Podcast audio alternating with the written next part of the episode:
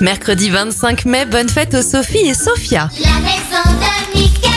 On débute cette éphéméride avec les événements. Dingo, le meilleur ami de Mickey, fait sa première apparition en 1932. Sophie la girafe est commercialisée en 1961. Et en 2012, le Dragon de SpaceX devient le premier vaisseau spatial commercial à s'amarrer à la Station spatiale internationale. Deux anniversaires pour terminer, celui du journaliste de TF1 Gilles Boulot, il a 60 ans, et l'acteur d'Austin Power Mike Myers a 59 ans. Bon mardi à vous